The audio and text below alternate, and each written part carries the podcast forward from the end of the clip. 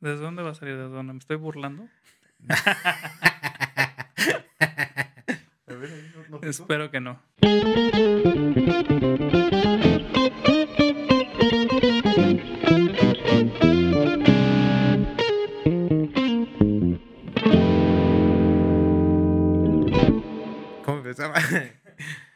Saludos a todos, ¿qué tal? Bienvenidos a su podcast favorito, Crónicas de Camerino, con sus anfitriones Alberto Espinosa. y Mateo López aquí de este lado. Pues mucho gusto de estar con ustedes una vez más. Hoy empecé con una voz más contundente, siento yo, de lo normal, más presentador de televisión.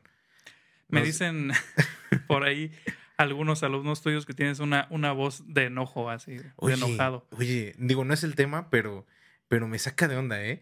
Siento que ya todos me dicen eso, ¿eh? Ya tengo una vibra muy así, muy pesada, no sé. ¿Será porque llegas así con, con cara de... Es que te voy a decir que, mira, digo, a lo mejor esto solamente lo sepan pocos alumnos, pero bueno, yo me considero una persona joven todavía. a diferencia de ti, a lo mejor. No, no es cierto. No, a diferencia de, de pues otros maestros que, que pues ya son más grandes y ya, yo, bueno, inevitablemente la edad impone cierto respeto, creo yo. O sea, bueno, no sé, esa es la impresión que me da, ¿no? Y cuando yo er- iba a la escuela, bueno, cuando nosotros íbamos a la escuela, porque nos tocaron casi los mismos maestros, pues casi todos eran maestros grandes, ¿no? Maestros Sí. de edad grande. Ahora, me llegó a pasar en diversas ocasiones, en, no solo en esta escuela, sino en otras escuelas, en las que yo quería llegar y como que con más mood de chavo, ¿sabes? Como más mood de, de no, no de chavo, sino más mood eh, de guasa, de, ¿sabes? De, de coto y notaba como que no tomaban en serio la clase por eso, ¿sabes? Como que me veían muy chavo para, para darles clase. Sí pasa, pero se trata de poner el freno cuando, cuando Claro, empieza a bueno, suceder. mi manera fácil o la manera fácil que yo encontré fue pues tomarme las clases con seriedad, ¿sabes? O Ponerme sea, un pedacito de popó aquí, abajo de la nariz, no, no, no, o sea, y o- llegar con esa O sea, cara. no tanto eso, sino, sino Ajá. como llegar serio, o sea, enfocado en, en, hey, vamos, venimos a trabajar, venimos, ¿sabes? Entonces, como que ese es mi, mi mood cuando Ujú. estoy dando clases normalmente. Creo que en, en la medida en la que me haga más grande, cada vez a lo mejor y lo haga menos. Este, o más bien, lo hago muy, mucho o muy marcado las primeras clases y ya después como que le bajo un poquito a, a mi, a mi cotorreo. Pero vaya, creo que eventualmente los alumnos, si es que son buen grupo, ¿eh? También, porque creo que eso, yo digo, obviamente tú llevas un poquito menos de tiempo, pero ya te habrás dado cuenta que, que hay ciertos grupos que tienen una tendencia a ser muy buenos grupos, otros que, pues, que la Sí, verdad no. totalmente. O sea, entonces eh, también como que vas ah, midiéndole ahí el agua a los frijoles y como que de cierta manera me he dado cuenta de que a lo mejor si es un grupo que veo que están flojos y todo eso, pues la neta siempre, siempre yo estoy así como, ajá. ajá, como más militar.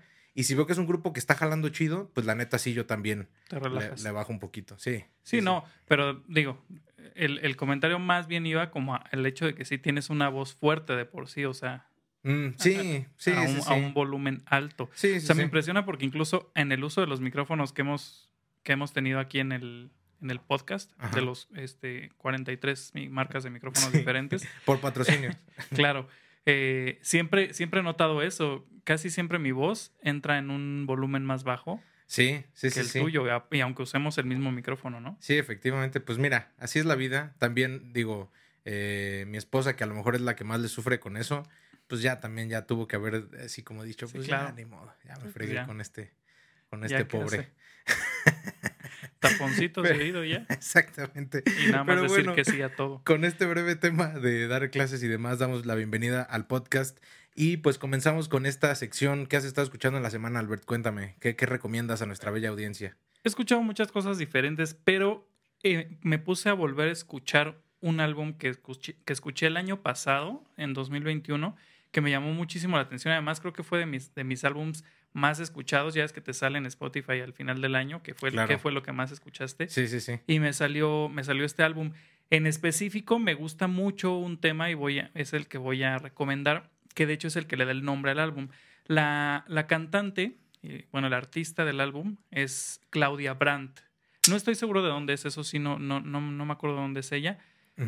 Y el álbum se llama Sincera. La canción del, eh, que le da el nombre al álbum es la que recomiendo, que se llama Sincera. Si las palabras me dicen que más me da. Ok. Me encanta el álbum. Este, es como, como un poquito de balada, así medio acusticón, medio balada bossa nova, algo así. Mm, Este, está muy, muy relax el álbum, muy agradable, bonitas las letras y todo. Tiene un tema, me parece que en, en portugués. Y este, pero bueno, esta canción de Sincera, algo que me encantó fue que trae un solo de trombón con un, un sonido tan bonito y este, y además muy rico, muy rico. O sea, trae varios ritmos latinos. Esa, esa rola trae así un ritmo medio cha, eh, chacha. Y este. Y justo en esa parte trae el solo de trombón que está muy bueno. Y por cierto, cabe resaltar que ese álbum, Sincera, lo empecé a escuchar porque ganó el Grammy en 2021 a Mejor Álbum Latino. Órale. Ahora no, pues hay que escucharlo. Hay que bueno. escucharlo, ahí está la recomendación. Y bueno, digo, estas recomendaciones no se quedan solamente en este podcast, sino que cabe recalcar que tenemos una playlist en Spotify que es la playlist del, post, del podcast Crónicas de Camerino.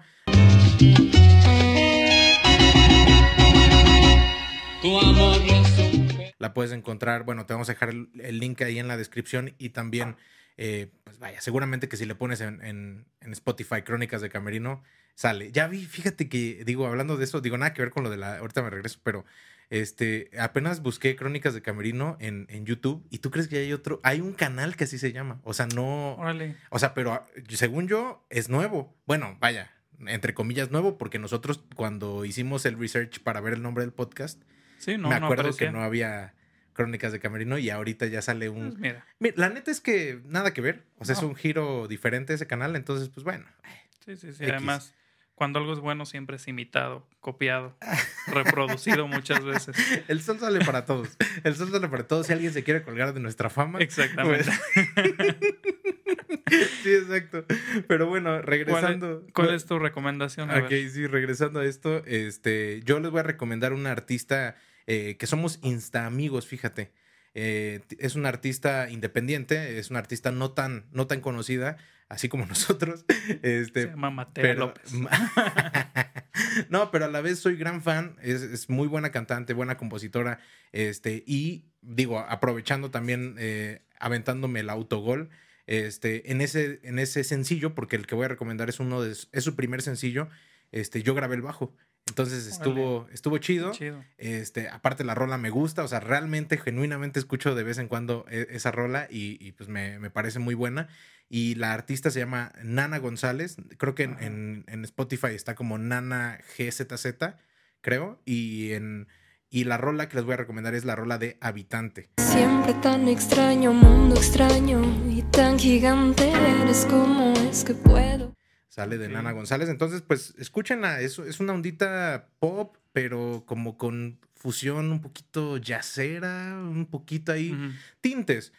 ¿Qué es lo que estaba viendo eh, recientemente, justo platicando con, con algunos compañeros o alumnos, no estoy seguro, pero, pero hablaba de cómo hoy en día ya son, o sea, ya lo más común en la música son las fusiones, ¿no? Que ya no hay, o sea, ya, ya es raro que te encuentres algo, por ejemplo, una cumbia pura, un Sí, reggaetón sí, sí, puro. sí, de la mata, ¿no? Diría Ajá. el chombo, ¿no? Exactamente. Besote al chombo donde esté. Este, Sí, pero sí, sí. De cordial, cordial. Un Sí, besito sí, sí. cordial. Un Sí, beso sí, sí. cordial. Bien, no diré nada. De caballeros. Bueno, el caso es que sí, ya son, son por todos lados fusiones y está padre, o sea, porque pues así surgen nuevos, nuevos estilos, ¿no? También. Claro, pues digo, de hecho yo siento que lo ideal a la hora de eh, componer no es pensar, o bueno, desde mi perspectiva, no es pensar rígidamente en un género, ¿sabes? Esa es mi perspectiva, me puedo Es que esa equivocar. es una perspectiva artística y no, no empresarial.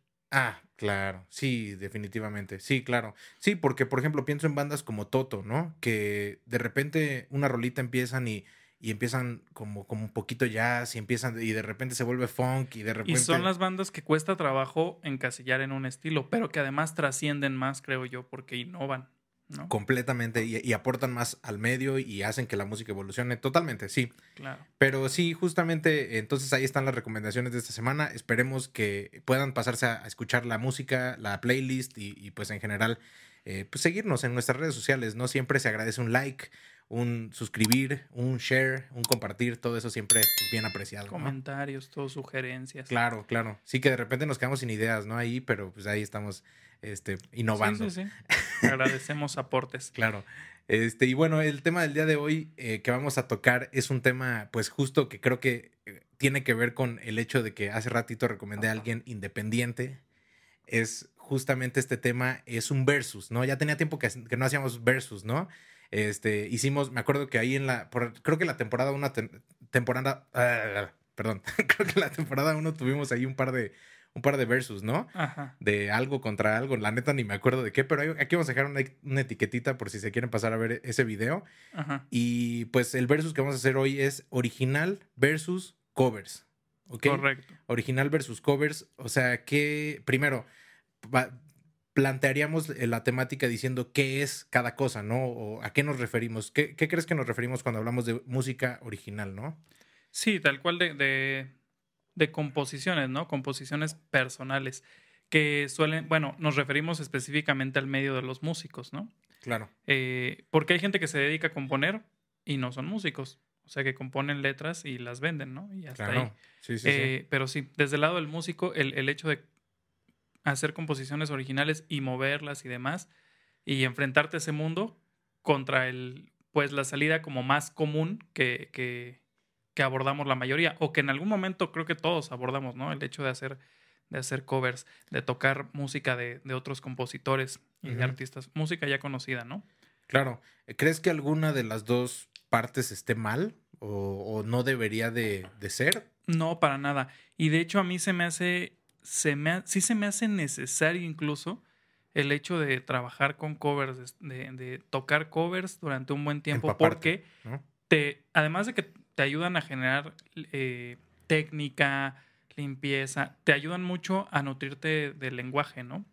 Tener mucho lenguaje y, y bueno, yo siempre recomiendo este amigos, alumnos, compañeros escuchar mucha música de muchos estilos porque precisamente lo que lo que hablábamos hace un momento de, de las fusiones surgen gracias a eso, a, a personas que traen traen ya influencias de muchos estilos Claro. Y, eso te ayuda a, a generar un lenguaje propio, que a fin de cuentas me parece que la composición tiene que llegar a eso, ¿no? A, a un lenguaje propio. Me decía un maestro, bueno, creo que lo había escuchado a varios maestros, pero eh, esto de que mm, en la música pues no hay nada nuevo, ¿no? O sea, no vas a llegar a componer algo nuevo, un, Sí. un, un lick nuevo. O sea, se refiere a que las notas siguen siendo ahí las mismas, las 12 notas, a menos que quieras este, ahí Experimentar ahí. experimentar en, en- en microtonalismo. Pero eh, fuera de eso, las 12 notas ahí están y las combinaciones, pues al parecer ya se han hecho todas dentro de un mismo acorde o todas dentro de este o, o combinaciones rítmicas, etcétera. Sí. Pero Sí, sí, la sí. verdad es que las combinaciones que se pueden hacer dentro de ya un, un- un periodo eh, y dentro de una cierta cantidad de compases y demás son infinitas, creo yo. O bueno, son casi Pues sí, infinitas. Sí, sí, sí. Y este. No se han acabado, por lo menos, ¿no? En todo el tiempo que lleva la música no se han acabado, entonces eso está muy cañón. Entonces, esa parte de que cada quien puede eh, obtener lenguaje de los covers y después generar un propio, un lenguaje propio que puedas, que pueda, pueda servirte para aportar, ya sea música original o incluso un aporte para la música original de alguien más, ¿no? Que a fin de cuentas tú estás poniendo ahí un granito de arena tuyo, ¿no? Claro. Entonces, me parece que ninguna de las dos son, son malas y me parece que, por ejemplo, para llegar a música original, sí, al Es menos creo yo, creo ¿no? que es necesario pasar por los Por covers. dos. Completamente de acuerdo. Yo también pienso eso. O sea, pienso que, que el escalón que debes de tomar previo a pasar a música original es covers. Y de hecho, fíjate que yo hablaba con una chica eh, que le di clases. Este, y me decía, o me preguntaba, oiga, profe, es que estoy componiendo una rola original y, y no sé en qué compás está, ¿sabes? O sea, Mm. y, yo, y yo le dije, a ver, pues yo creo que cuando compones algo, primero tienes que definir, o sea, bueno, y no eres un músico súper experimentado, sabes, de años en, en la música componiendo y demás.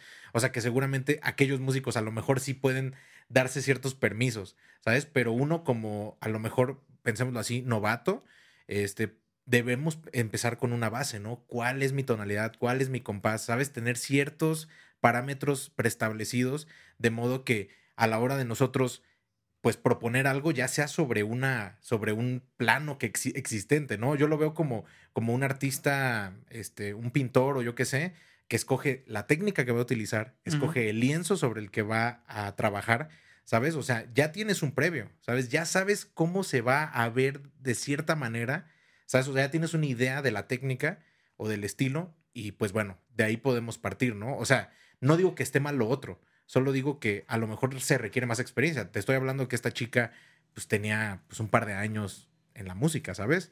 O sea, entonces a eso es a lo que me refiero, que creo que, que le hacía falta primero decir, a ver, voy a ponerme estos límites para jugar, para ya después en un futuro sí poder decir, a ver, ¿sabes qué? Haber hecho un acorde, hecho una melodía y, y a ver qué va saliendo y voy ahí construyendo los compases, pero ya con una base o un fundamento más sólido, ¿no? Es, es lo que a lo mejor yo pienso, ¿no? Digo, a lo mejor me puedo equivocar. Órale, ¿y tú crees, o sea, tú crees en la parte original, entonces que es necesario como primero plantear las partes técnicas que va a llevar el, el- No, no, como no. no. esto del el qué compás va a llevar, en qué tono No, va a estar y demás? O sea, lo, lo decía con, o sea, con el previo de, por ejemplo, si ya tocas en un en covers, si ya tocas en una banda de covers, o si ya has tocado covers muchos años, ya tienes una, o sea, ciertas estructuras, ciertas cosas que ya existen, que funcionan, ¿sabes? A eso es a lo que me refería, no tanto a- al hecho de que no puedes partir de una nada, ¿no? Podrías, podrías partir de nada, ¿sabes? O sea, podrías partir de, pues a ver, voy a componer una melodía, a ver, no sé por qué acordes voy pasando y... y Yo creo ya. que es posible, pero, o sea, te haces un camino enorme Sí. cuando, cuando teniendo la preparación suficiente, el camino se podría recortar bastante, ¿no? Sí, sí, sí, Eh, Yo, bueno, justamente ahorita que, está- que estoy como en ese, en esa etapa de empezar a descubrirme como compositor, eh, pues justamente he notado que tengo esa otra, esa otra parte de, de que de repente se me viene una melodía a la cabeza y después la analizo, analizo qué es lo que está pasando, en qué tono está, pero ya, pero tengo la capacidad de escribirlo. Y obviamente a la hora de escribirlo, eso ya me ayuda a continuar la idea. Ahora, ahora, ahora que decías lo del pintor, por ejemplo, se me hizo bien interesante porque no sé si has escuchado este, este comentario o esta, este pensamiento de, de los escultores, por ejemplo, que dicen que el escultor ve una piedra y está viendo a la escultura ya y simplemente lo que hace con el cincel es quitar el sobrante que Está chido. cubriendo la Sí, escultura. sí, sí, la había escuchado. Entonces, me imagino que igual para el pintor debe ser lo mismo. La obra ya está aquí y este y es plasmarla, o sea, en qué la voy a plasmar para que se vea como yo la pienso, Sí, claro. con qué pintura, etcétera, con qué técnicas, qué sé yo. En la música también, fíjate que hasta hay un libro de, de Arnold Schoenberg que es de, de composición que dice en los conceptos del principio es de, de la composición, dice esta parte de que el compositor concibe en su cabeza una obra completa y después la va plasmando. Así, eso es lo que yo creo que debería ser, ¿sabes? O sea, y es justamente lo que estaba hablando con un amigo compositor, eh, Abraham Barrera, un amigo de nue- nuestro, este, y estábamos hablando justo de esto de, de componer y todo, porque justamente, eh, bueno, nada voy a decir, se vienen cositas. sí, no, no, pero, pero vaya, estábamos hablando de eso y X, el contexto, ya, ya luego lo podremos comentar más abiertamente. Este, pero justo en eso yo les decía, es que yo cuando he compuesto, que pues han sido unas, un número, un, un puñado de veces, ¿no? En mi vida, no, no me llamo tampoco a mí mismo compositor, sin embargo sí lo he hecho en repetidas ocasiones.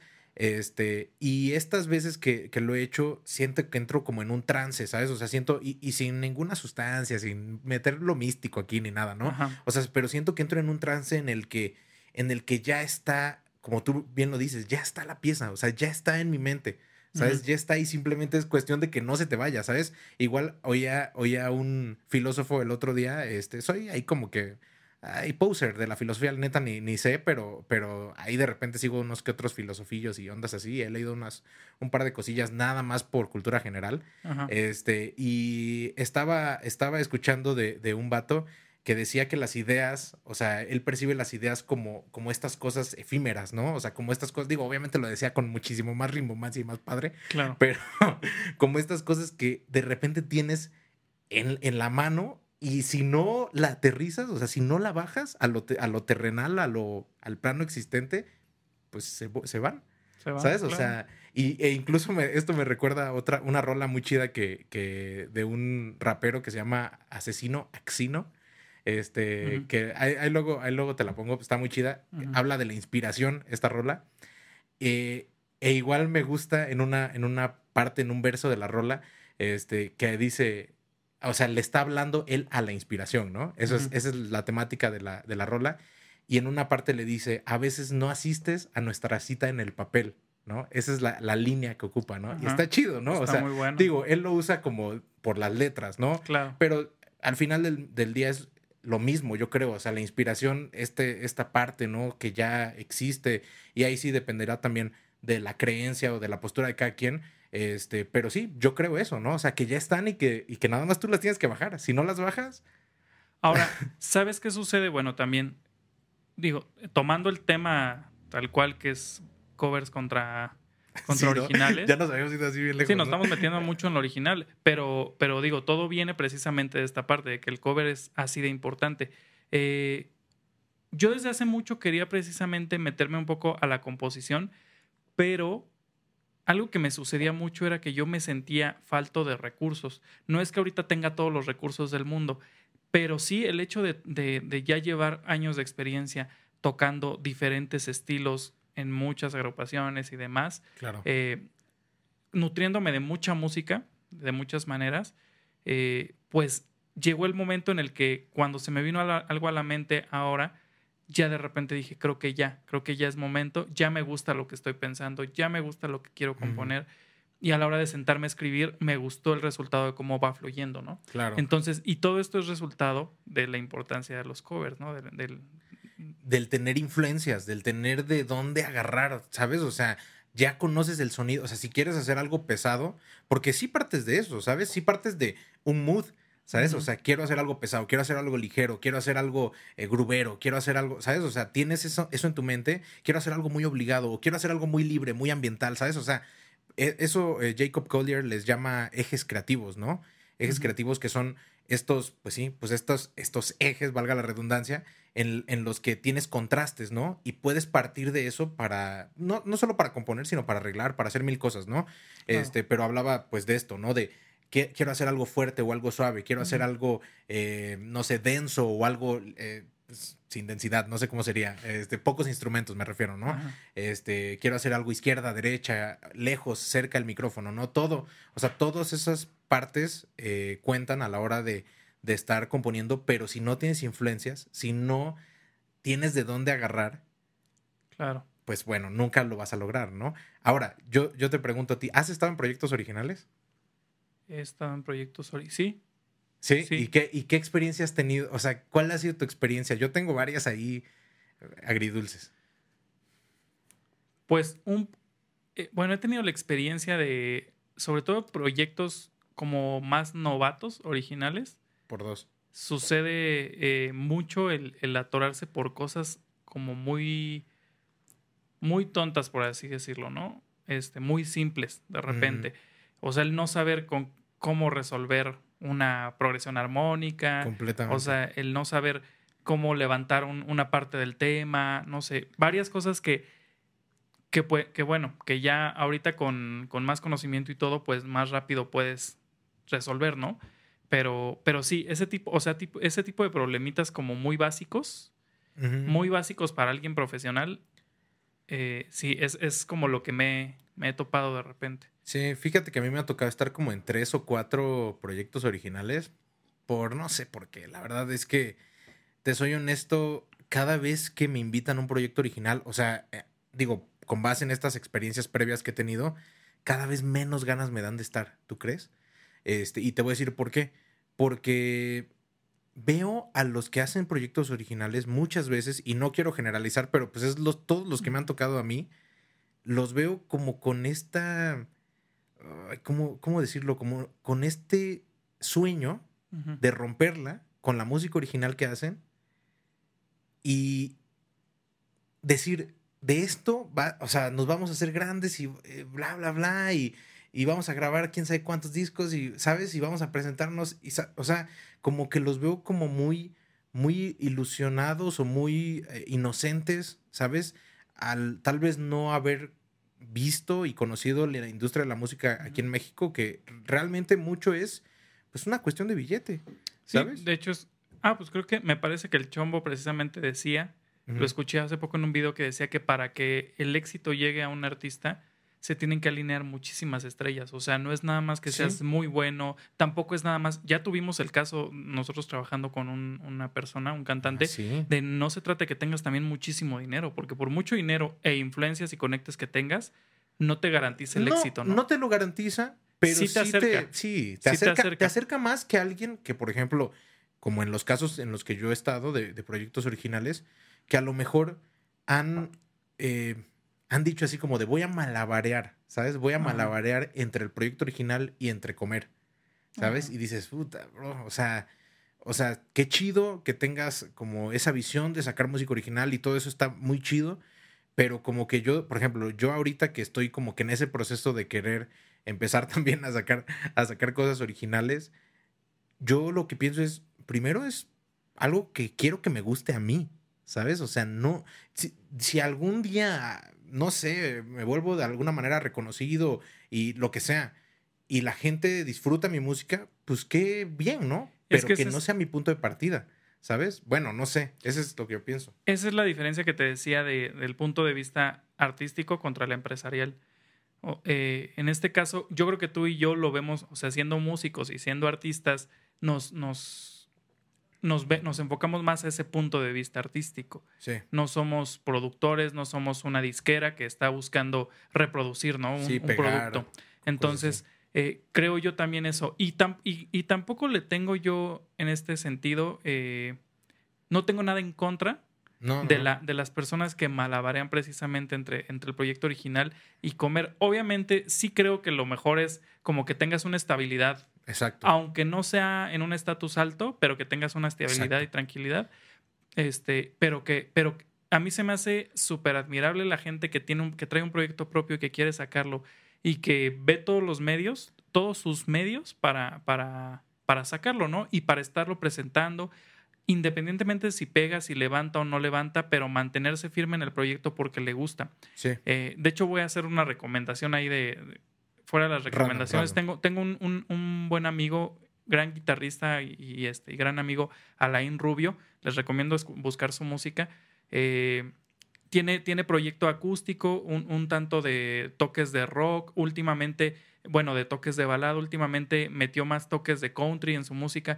Pero es un cuate que está ahí encima de su música y está sacando y está buscando entrevistas y está buscando tocar aquí y allá y, e- y le toca invertir su lana y todo en esto, Claro. pero porque él cree en su proyecto y a él lo llena su proyecto y eso me parece así estupendo porque eso es algo que eh, yo creo que para eso finalmente nos volvemos o por eso nos volvemos músicos en nuestro caso, ¿no? Los que lo hacemos por por convicción es porque, porque es una parte que nos llena. A algunos los llena componiendo, a otros los llena tocando en el escenario, a otros los llena grabando, Sí. pero bueno, finalmente nos llena lo que hacemos. Sí, sí, sí. Entonces, mientras tú tengas una estabilidad, me parece que es E- excelente. Eso, eso, o sea, pero justamente creo que la palabra estabilidad juega un papel importantísimo en esta conversación. ¿Estás de acuerdo? O sí, sea, hay gente que echa toda la carne al asador sin pensarlo. Y es que a mí eso me ha tocado. sacan un, un disco que no se vende y se tienen que dedicar a otra cosa porque ya tienen 20 mil deudas, ¿no? No, o no solo un disco, sino que me han dicho, Matt, este, mira, bueno, en mi caso, digo que, que yo hago arreglos desde hace ya un ratillo. Este, me han dicho, oye, porfa, hazme los arreglos, ¿no? Y, y hacen los arreglos, y hago los arreglos, y, y muchas veces, por ejemplo, hacen una presentación en algún lugar y pues al final terminan debiendo y ellos pensaron que le iban a sacar y, y, sabes, y aparte de eso todavía tenían que sacar lana para, para pagarle a los músicos, ¿sabes? Entonces, no sé, esa es la parte que a mí me, me saca de onda a veces, ¿no? O sea, yo, yo soy de la idea, por ejemplo, no sé, digo, no sé cómo es el caso de tu, de tu amigo y, y de nuevo, todos mis respetos, pero, pero, por ejemplo, yo digo, bueno, no tienes a lo mejor eh, lana para contratar una banda completa, pues vete con un guitarrista y tú, ¿sabes? O, o, o, Claro. o sabes, o sabes, o tú solito, digo, eh, independientemente de, de lo que sea, pero a lo que voy es, ¿por qué echar toda la carne al asador cuando no tienes carne para echar, ¿sabes? Sí, o sea, y me ha tocado ver eso, digo, ni siquiera en un, en- en un proyecto 100% original y tocando también el tema de los covers. Eh, me tocaba acompañar a, bueno, una familia que fue famosa por un, este, dentro de un, un reality show ok, y este, los acompañé a un par, un par o de veces o unas tres veces y me gustaba que tenían así como como muy en el alma el proyecto de sacar adelante este, pues su vida artística, ¿no? Ok. Eh, principalmente, eh, bueno, sí, eran, eran puros covers lo que tocaban, pero lo que querían era como levantar en el mundo artístico. Ok. Entonces, eh, si tenían Sí, proyectos originales, no lo sé. Pero era un proyecto original, digámoslo así. O sea, ponle que no era covers, pero su proyecto sí era un proyecto que querían lanzar Ajá, como. un como proyecto original, ¿no? suyo. Y de repente yo los veía así que echaban toda la carne al asador y para, para hacer una presentación en el Teatro del Pueblo y que tenían que pagar la renta del lugar y todo eso. Y, y a la mera hora no entraba gente y Es puta, ya se habían digo. endeudado y hasta seis meses después nos veíamos cuando ya habían logrado salir de la deuda, ¿no? O sea, No, no, no, no. Era, era, digo, en cierta forma admirable el hecho de creer en, en su proyecto, pero por otro lado, híjole, es muy arriesgado, ¿no? Es que es tener los pies en la tierra. O sea, nada más es eso. riesgo. Nada más es tener los pies en la tierra. Yo no tengo nada en contra de que, de que, pues digo, es más, si, si no estaría escupiendo para arriba, ¿no? O sea, no tengo nada en contra con que alguien quiera hacer su música original. Pero si la finalidad de la música es, o sea, si tú como, como a lo mejor un artista independiente, tu finalidad primaria es volverte famoso, o mediático o pues no creo que vaya por ahí, ¿sabes? O sea, no es, no es creo que el la motivación correcta como para que puedas pues realmente trascender eh, en eso, ¿no? O sea, mejor, bueno, lo que estamos haciendo nosotros, simplemente, ¿no? O sea, estas plataformas que a lo mejor dices, bueno, eh, no, ahorita no nos están generando nada, pero sí están generando realmente audiencia. ¿sabes? De modo que a lo mejor el día que nosotros tengamos algo original que presentar, pues podrán ser 10, 100, 1000, los que sean. Pero va a haber alguien que lo va a poder escuchar, ¿sabes? Y, Claro, y- y de nuevo, de- sin que nos genere dinero, a lo mejor la satisfacción de nosotros va a ser que alguien más lo escuche, ¿sabes? Y que nosotros mismos lo escuchemos. Y ¿no? además, eh, o sea, siempre he pensado que hay público para todo. Y creo que lo había comentado en un podcast, no estoy seguro, eh, eh, pero en algún capítulo. Pero, por ejemplo, me, me- me ha tocado, tengo, tengo un buen amigo, este, bueno, un compañero de la que fue compañero de la carrera, baterista, que tenía, tiene una banda de surf original. Y aquí en México, pues muy poca gente lo conoce, ¿no? Los que les gusta mucho el surf. Pero se han aventado giras en Europa, o sea, donde llenan lugares muy grandes y todo, o sea, y dices, wow, ¿no? O, o- o en Sudamérica. Eh, también está el caso, por ejemplo, de esta banda, ah, se me olvidó el nombre, pero hay una banda de metal que justo hemos ido a, a grabar a, a su estudio. Eh, Mm, no hemos sé. ido a grabar con, con la, con la Big Band a su estudio. Ah, pero ok, ok. a- Ágora, Sí. ¿no? Ajá, sí, creo que sí. Bueno, perdón, porque sé que mucha gente sí los conoce y los sigue, Sí, sí, sí. pero ellos, o sea, el- la fama que tienen aquí, que sí es, al, que sí es bastante, no se compara con la fama que tienen en otros países, que es enorme. Claro. La verdad es que hay público para todo y de repente tú no te das cuenta tú crees que lo que tú estás haciendo no está sonando, porque ves que no está sonando en tu medio alrededor de ti, no te das cuenta que a lo mejor lo están escuchando y está pegando durísimo en otro país. Hace poco un, un amigo me decía, este, me estaba contando su historia de cómo se fueron igual de gira a Centroamérica, Porque aquí no era nadie su grupo de, de, de norteño, de grupero, perdón, y este, y de repente resulta que eran famosísimos en, en Centroamérica y se los llevaron, o sea, vinieron a buscarlos para llevárselos a una gira Qué chido. para allá. O sea, a veces así sucede, ¿no? No te das cuenta, pero eso es resultado de cuando haces algo con una convicción genuina, ¿no? Con, con, un, con un gusto genuino. Y que realmente, o sea, lo, lo haces primero para ti, o sea, es primero para que te guste a ti, ¿sabes? Ajá. O sea, lo que, lo que yo estaba pensando hace unos años era, le dije a un cuate justamente, le dije, oye, ¿sabes qué? Que voy a hacer una cumbia a la semana. O sea, me voy a poner de ahorita en adelante a hacer una cumbia a la semana, ¿sabes? Y me dijo, pues no la vas a romper. Y, me, y yo le dije, ¿por qué? Y me dice, porque no es real, o sea, tú no eres un cumbianchero, ¿sabes? O sea, no, no, la gente va a percibir que tú eres un negociante nada más, Fíjate ¿sabes? qué interesante porque no sé si tú sabes, yo bueno, no estoy seguro de este dato, pero yo estaba leyendo un artículo que decía que hablaba sobre Grupo Firme, ok, ok. que resulta que Grupo Firme fue un resultado de un estudio, bueno, el Grupo Firme que hoy conocemos, porque Grupo Firme tiene muchos años, pero el que hoy conocemos que es súper famoso y que llena, que, que rompió récord en el Foro Sol por, por conciertos que llenó sí, sí, continuos. Cañoncísimo. Este resulta que ellos hicieron previamente un estudio de mercado muy cañón para ver qué estilo de música tocar y qué estilo iba a pegar. Qué y, cañón. y, o sea, el, si es así, el resultado es brutal. O sea, cómo han vendido. Entonces, sí puede, sí puede pensarse desde ese lado, pero ya, pero ya más bien pasas como al pensamiento empresarial y no a, la, no a la parte artística. Exactamente, exactamente. Ahora, te la voy a voltear, te la voy a voltear. Ya hablamos mucho de la música original eh, y realmente... A ser. sí, o sea, no, no es ni, ni a favor ni en contra, creo yo. O sea, tienen puntos positivos o más bien tienen puntos que son loables y admirables y también hay puntos en los que a lo mejor ciertos originales se pasan de listos, ¿no? O sea, puede ser las dos. Ahora, volteando la, la onda, los que se dedican solo a covers y que, y que no quieren de plano, o sea, dedicarse a la música original, o más bien ven la música original como, como algo que no, ¿qué piensas de esa, de esa gente? O, o cuál es tu postura al respecto de esas personas? Pues me gusta, o sea, yo mucho tiempo me, me he dedicado 100% a, a, los covers, ¿no? Eh, me acuerdo que me decía un, un compañero de la carrera que él se ponía a hacer su música, ¿no? Y casi no trabajaba en grupos tocando covers. Ujú. Tampoco percibía dinero realmente porque lo que componía pues todavía no lograba generar, ¿no? Claro. Eh, y me decía, bueno, tú que, que vas bien, que te va bien en la escuela, que, que tienes buen nivel musical y demás, ¿cuándo vas a hacer tu música? Y le decía, yo, no me interesa por el momento hacer música original. Y me decía, pero pues es que para esto, para esto nos metimos en la música, para finalmente sacar lo que tú eres. O sea, en ese momento tú eras el que estaba del lado Ajá, de los covers. ¿no? exactamente. Ok. Y me decía, para sacar lo que tú eres. ¿Y cuándo lo vas a sacar? Y yo decía, pues no quiero. O sea, yo saco lo que soy dentro de los covers. Y, a la fecha creo que todavía puedo defender ese punto. Porque, porque todavía el, el, el toc... Bueno, al principio el tocar covers, cuando estás en, en desarrollo, estás en, digo, seguimos en crecimiento, pero cuando estás en mero crecimiento, estás como estudiante, el, el- los covers realmente son prácticas profesionales. Entonces, este, y son métodos también, son parte de tus métodos y, y es desarrollo de técnica y de, y de, de muchos, Y muchas fuente de cosas, ingreso. ¿no? Fuente de Y ingreso. fuente de ingreso, claro.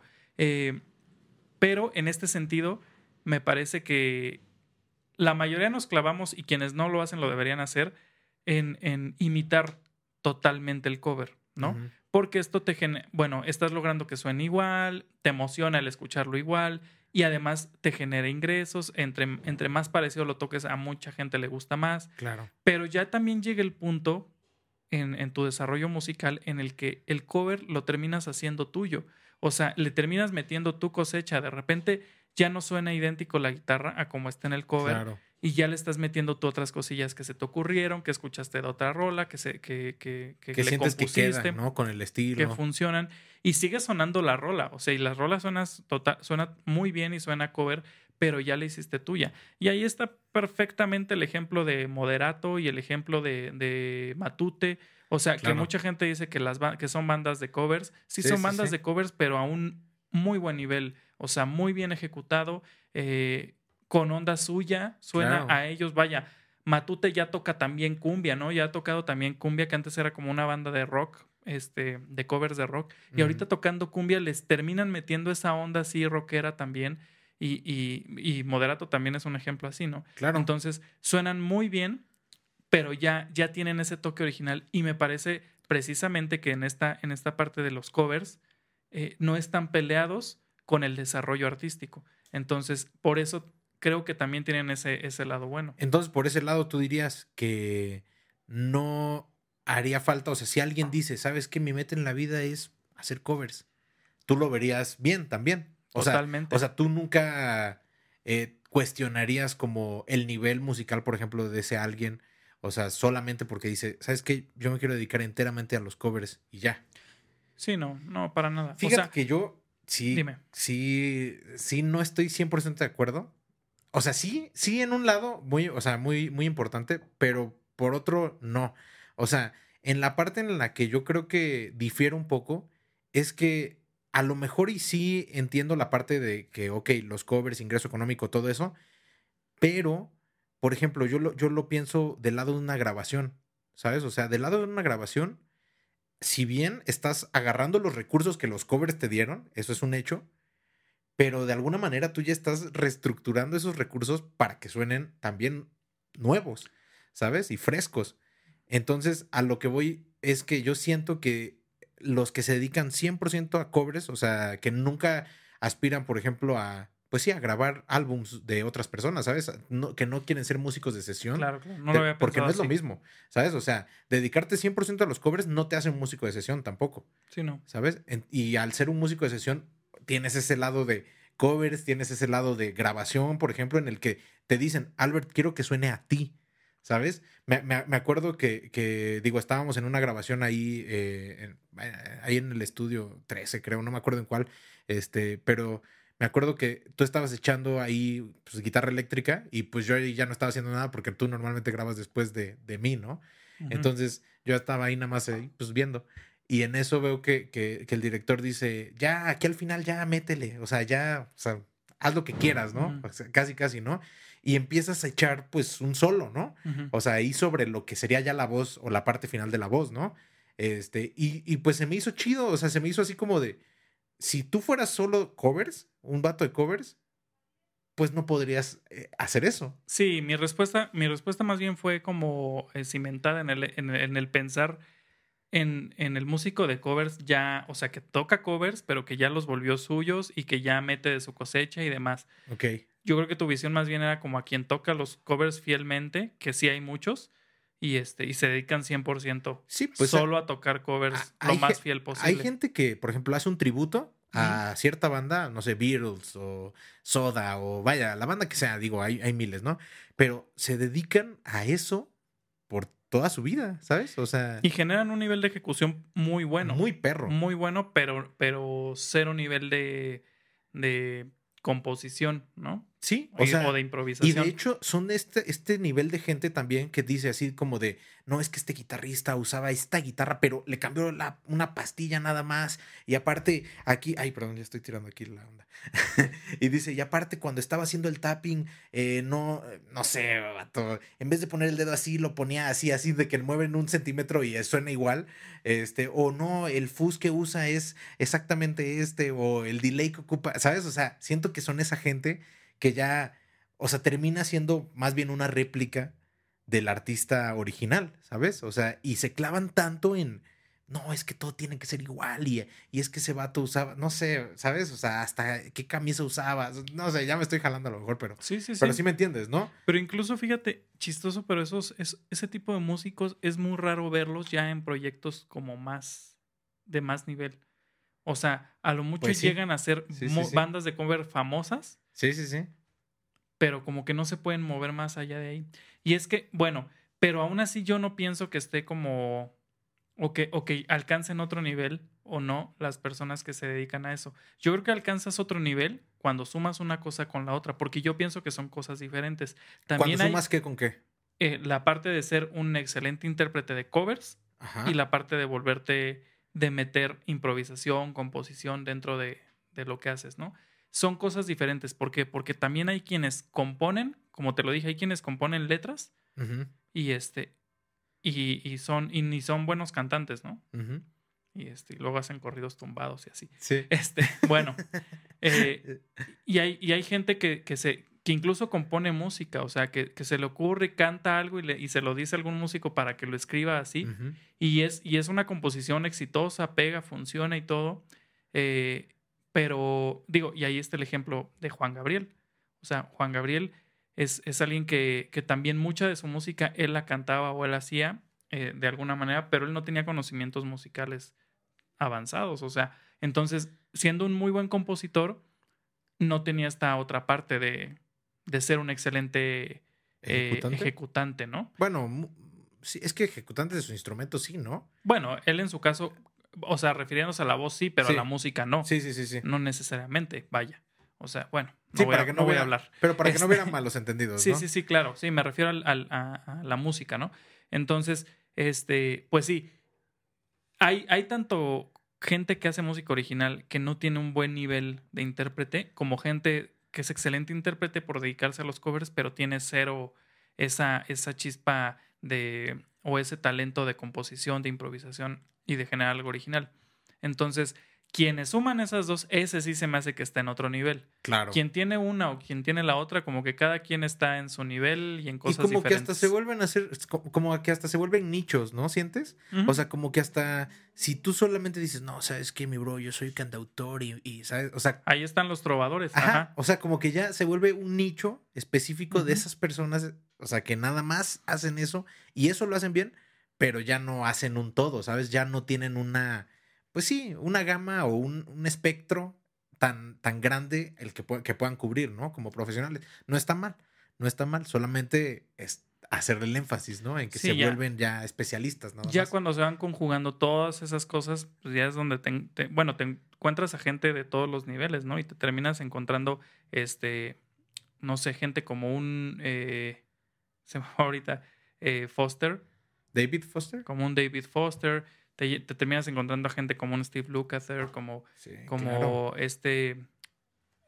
se me fue, se me fue el nombre del, el, el que trabajaba demasiado, productor de Michael Jackson. Ah, este, eh, Quincy. Quincy Jones. O sea, ya es gente que conjugó toda esa parte. O sea, que además que de que son intérpretes brutales, son, son este, compositores brutales, arreglistas o, o, eh, incluso productores, ¿no?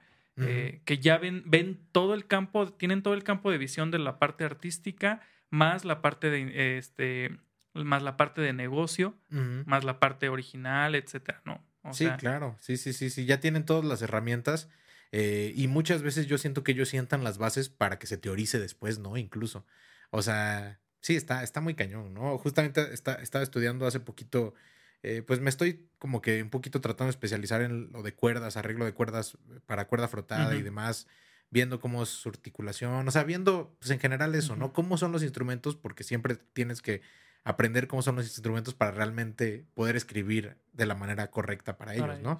Entonces estaba viendo ahí unos videos y leyendo unos, unos textos y, y justo, o sea, me encontraba con, con, estas, con estas sorpresas que a lo mejor ahorita digo, bueno, no estoy haciendo actualmente al- un arreglo para cuerdas, ¿sabes? Pero a lo mejor cuando lo haces ya tienes el colmillo de haber investigado.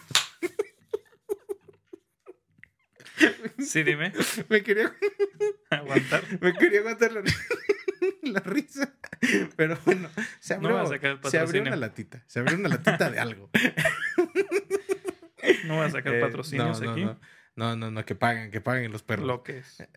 no, pero, Pero, pero sí, eh, eh, digo, resumiendo, o a lo mejor este, tratando de, de cerrar con el tema, yo quisiera creer o pensar, o, o en mi punto de vista, a lo mejor limitado, sesgado, es creo Muy- que tienes que limitado. tener. Sí, creo que tienes que tener los dos, ¿sabes? O sea, creo que lo mejor sería tener los dos, ¿sabes? Para que a la hora de, como tú dices, ya tengas un bagaje, un lenguaje, un, un todo, un repertorio, ¿sabes? Una influencia, ¿sabes? Hayas imitado todo lo que acabamos de decir, ¿no? O sea, ya estés listo para decir, ¿sabes qué? Tengo las suficientes herramientas como para poder escribir algo original, algo nuevo y que sé que le va a gustar a, no tiene que ser a toda la gente, pero a cierta gente, porque ya sé que funciona, porque ya lo he estado haciendo en los covers, ¿sabes? Sacar los elementos y decir, ¿sabes qué? Creo que este ritmo podría quedar, que a lo mejor lo saqué de esta rola, pero no importa, o sea, al final del día, pues es eso, te estás influenciando, te estás llenando de, de, pues, de todo eso, ¿no? Entonces yo digo, a lo mejor y, y es porque yo así lo he vivido y así es como me ha gustado vivirlo, pero pues, yo, yo preferí muchos años dedicarme a calcar las rolas, que también tú lo has mencionado en otros, en otros este, podcasts, o sea, de, de hacerlo igualito, ¿no? O sea, me acuerdo que yo trabajaba en, un, en una banda en la que me pasaban los stems, ¿no? De las rolas. Y, y pues el bajo yo lo escuchaba solito, ¿no? Entonces yo me preocupaba porque sonara exactamente igual que el bajista, ¿sabes? O sea, y creo que todo eso, pues al final del día, hace ratito que grabé una, una rolita este, para, para alguien, o sea, ya tienes algo que, ofre- que ofrecer, ¿sabes? O sea, ya tienes algo Claro. nuevo que aportar, nuevo entre comillas, como ya lo mencionamos, ¿no? Ya todo existe, pero nuevo entre comillas ya, ya tienes algo, ¿no? O sea, Sí, y conoces, conoces los diferentes colores, conoces el, el diferente vocabulario que puedes, o sea, tienes una gama grande de vocabulario donde, que puedes aplicar para generar algo original, ya sea para ti o para otras personas, ¿no? Pues sí. Pues bien, pues ahí, ahí está Yo creo que, yo creo que, digo, o sea, se habló, digo, no, como tal no fue un versus, no fue que alguno estuviera mejor o peor, pero. Pero vaya, se compararon, se vieron algunos puntos de vista, seguramente ustedes tendrán otros allá en casita, entonces apóyennos ahí en los comments, eh, ya sea de algún clip o pues, o del podcast completo que está aquí en YouTube, y, y pues ahí podemos hacer la chorcha, ¿no? Comentar y ver qué se arma, ¿no? Claro que sí. Y- Pues comenten. Nos falta todavía una sección, Consejos, consejos. consejos, que va a abrir mi querido Matt. Excelente, me encanta abrir. me encanta yo No te acordabas de la ¿Eh? sección. No, sí, sí, sí, ¿Sí? sí me acordaba. Sí me acordaba, pero no, no había visto cómo dar pie. Pues yo no. no, pues vaya, eh, fíjate que estaba viendo un video de, de César Huesca hace pues, ayer o hoy, no me acuerdo. Soy muy fan, soy muy fan de César Huesca, igual un besote ahí cordial de caballeros, como el del chombo de hace rato. Este, sí, no, este, pero soy muy fan de, de César Huesca y estaba viendo ahí unos videos sobre qué es mejor tunear tu, no sé si es viejo el video o nuevo, eh, pero Mm. pues lo estaba viendo. Eh, tunear tu instrumento barato o comprarte un instrumento de, gam- de una gama más alta, ¿sabes? Y pues, vaya, quisiera tomar esa premisa como para yo, yo decir lo siguiente. Yo creo que si tienes un instrumento suficiente, puedes, o sea, sacarle más provecho si le cambias ciertos, ciertas cosas, ¿sabes? Y de modo que lo puedas hacer a lo mejor más versátil. Cre- Creo que tú me comentabas el, el otro día de, de tu guitarra que le querías cambiar una pastilla, ¿no? Este, ya llevas un rato con esa guitarra y ya le sacaste el jugo, ya dices, se me antoja esto, ¿sabes? O sea, estás buscando algo en específico, pero ya con un conocimiento previo. Creo que eso está bien, pero si de plano tu instrumento pues no, no está a la altura ni siquiera para hacerle un tuneo y que funcione, pues mejor espérate y véndelo y puedes conseguir otro instrumento. Justo me decía, en, en este sentido, me, me decía un maestro de guitarra, si tú tienes, si tú tienes un buen mueble, o sea, Eso. el- un, un buen, una buena caja de un, de un bajo, por ejemplo, con un buen mástil, Exacto, eh, que no se pandee. que- exactamente, y que dices, el mueble, me siento cómodo con esto, claro que vale la pena hacer un upgrade en, en pastillas, a veces en potenciómetros, a veces son detallitos que podrían mejorar muchísimo tu, tu experiencia con el instrumento y, que, so- y que no van a veces ni siquiera a afectar el sonido, sino tu experiencia literalmente tocando el instrumento, ¿no? Sí, sí, sí. Entonces creo que ahí es donde vale la pena. Pero sí, si tienes un mueble muy malo, por las mejores pastillas que tengas te va a dar problemas, ¿no? Sí, sí, sí, exactamente. Entonces, vaya, incluso estaba escuchando y transpolándolo a otro instrumento que es la batería, estaba escuchando que muchas veces hay baterías que son de gama pues media o, o no tan, sí, media o baja a lo mejor, pero que simplemente cambiándoles unos buenos parches, este, pues suben mucho su sonoridad, ¿no? Entonces, a veces también es eso, como tú dices, un detalle va a hacer que el sonido del instrumento se eleve mucho, ¿sabes? Exacto. Entonces, pues sí, ese sería como que mi consejo. O sea, trata de discernir entre, entre si, si tienes algo en lo que le puedes invertir o si de plano busca subir, ¿no? Subir de nivel, conseguir algo, algo diferente. Vaya, en baterías, imagínate, hay baterías de gama, de gama media baja que, que vienen con platillos y generalmente los platillos que traen son Mm, pues, de juguete, ¿no? Sí, sí, sí. eh, y obviamente ahí le pones casi cualquier platillo que compres aparte y le pongas, Sí, la va a levantar muchísimo. Completamente. Este, bueno, y, y fíjate, iba a dar yo otro, otro tip, pero lo voy a dar para, para otro, para- lo voy a dejar para otro podcast, porque ya se nos acabó el tiempo. No, no es cierto. Porque, ya guardando tips Ya. así.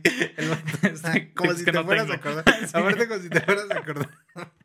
no, pero ahorita que mencionaste lo- los instrumentos y hasta tocaste un poquito el- el- la parte del tip de que, de que dijiste que, mi, que en el caso de mi guitarra yo había pensado en, cambiar la, pas- en cambiarle una pastilla y precisamente lo de cambiar una pastilla era porque ya llevo tiempo con el instrumento, ya lo conozco, etcétera, ¿no? Y Ujú. ya sé con conocimiento que, que, que lo mejoraría.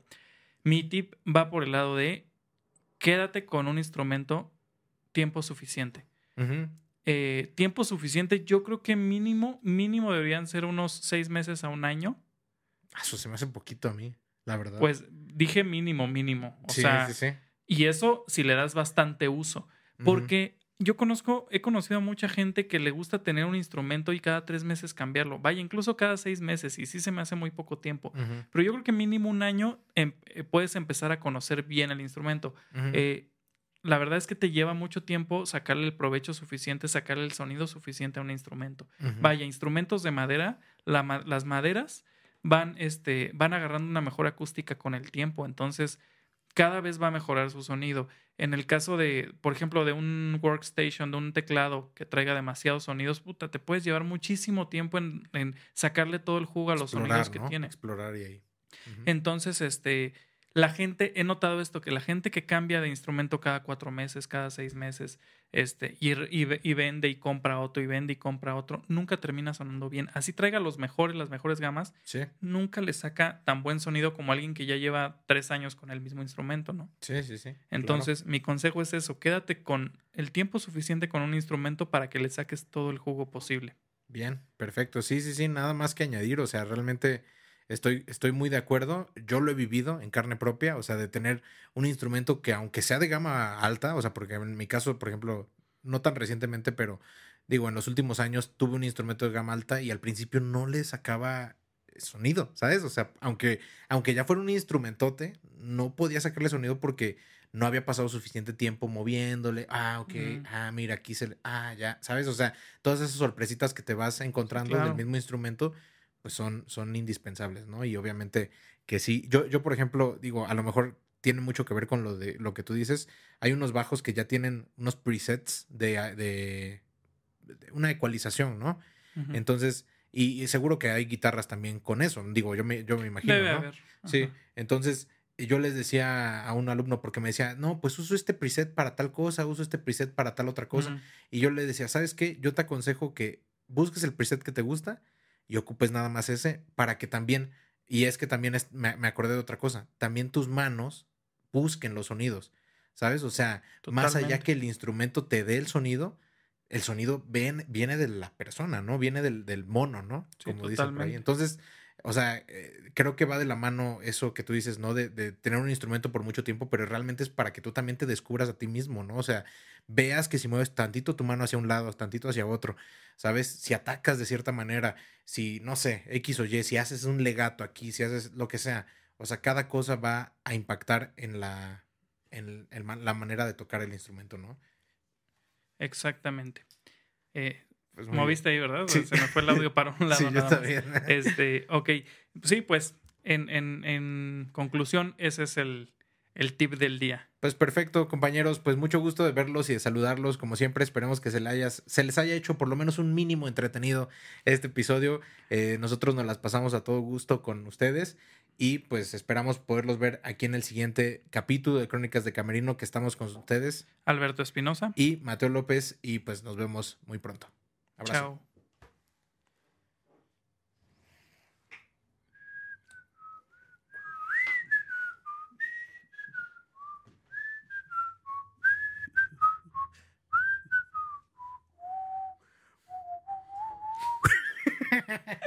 Nuevo reel.